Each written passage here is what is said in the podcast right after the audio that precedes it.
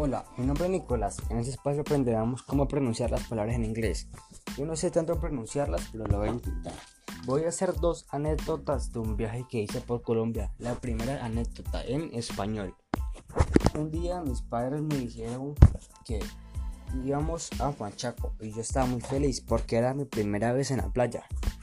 En inglés, one day my parents told me that we were going to Juanchaco and I was very happy because it was my first time at the beach. Y la segunda anécdota la última en español. Cuando íbamos en el bote a Juanchaco vimos una ballena saltar del agua.